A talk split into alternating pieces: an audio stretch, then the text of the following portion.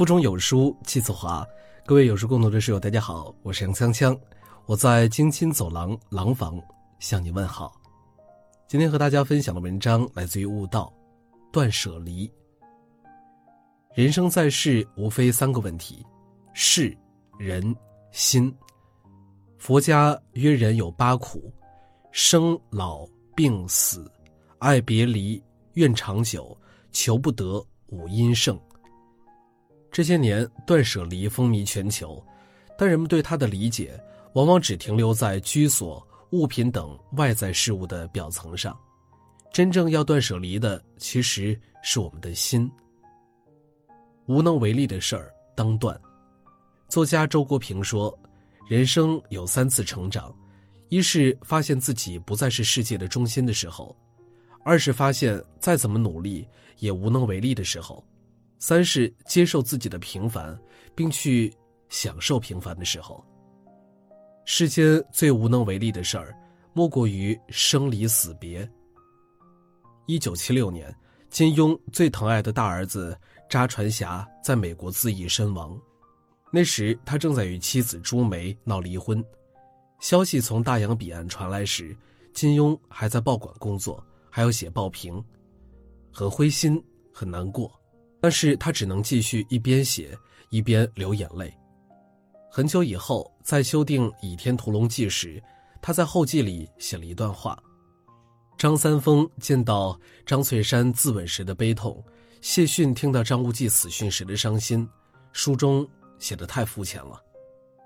书中写的也太肤浅了，真实人生中不是这样的，因为那时候我还不明白。因为还未经历，所以他还没有理解这丧子之痛。待到真正懂得，却不可与外人道也。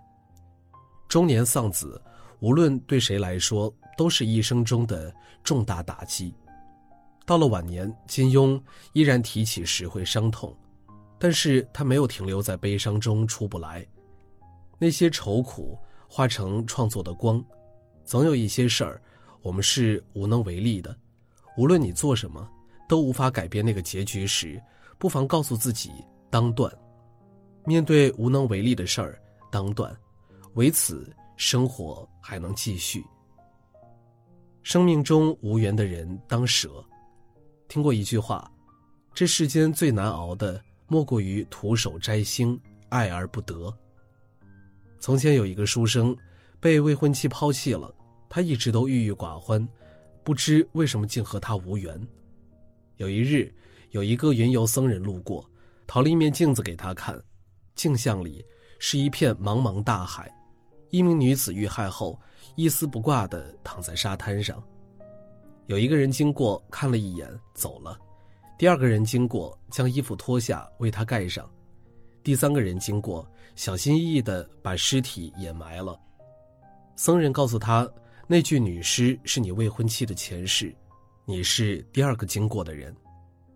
他今生与你相恋，是为了还你一个情，但第三个人才是他要一生报答的人，也是他如今的夫君。书生一听恍然大悟，中国人讲究缘，相识是缘，相聚是缘，看着舒服叫有眼缘。红尘中男男女女。分分合合，总有情深缘浅，亦会有佳偶良缘，缘去缘留，都在一念之间。有些人和你无缘，说再多的话都不会懂，做更多的付出也不会有回报。有缘的人无需多言，不用揣摩，如清风自在，蝴蝶自来。生命中与你无缘的人，当舍。此处若无缘，他处或有良缘。心中烦欲与执念当离。作家冯唐说：“实在放不下的时候，去趟重症病房或者墓地，你容易明白，你已经得到太多，再要就是贪婪。时间太少，好玩的事儿太多，从尊重生命的角度，不必纠缠。”四十五岁的苏东坡。因乌台诗案被贬到黄州，空有一身抱负与文采，却只能谪居于此。在失败与无奈中，换做他人，或许纵欲声色，自暴自弃。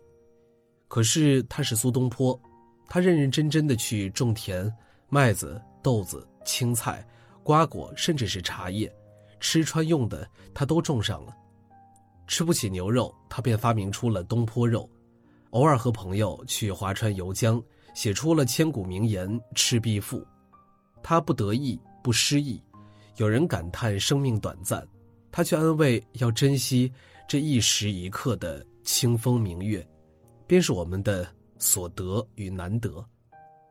后来他在写给友人的信中提醒他：“唯愿身自爱众。”苏东坡心里不烦吗？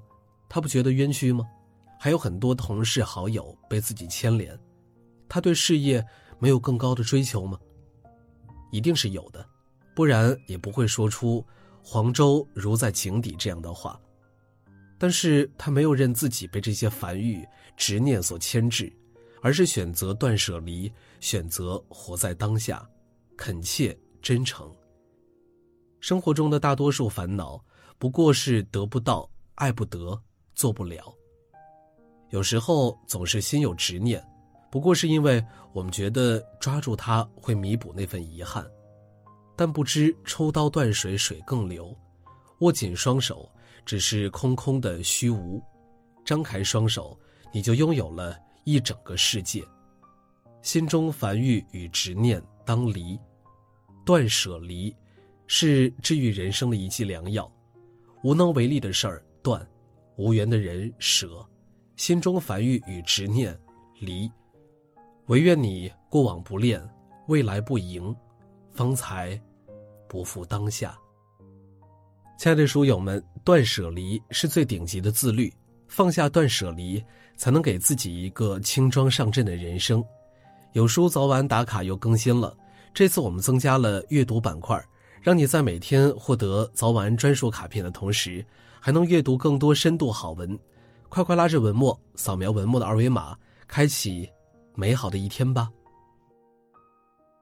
好了，今天的文章就为大家分享完了。在这个碎片化的时代，你有多久没有读完一本书了呢？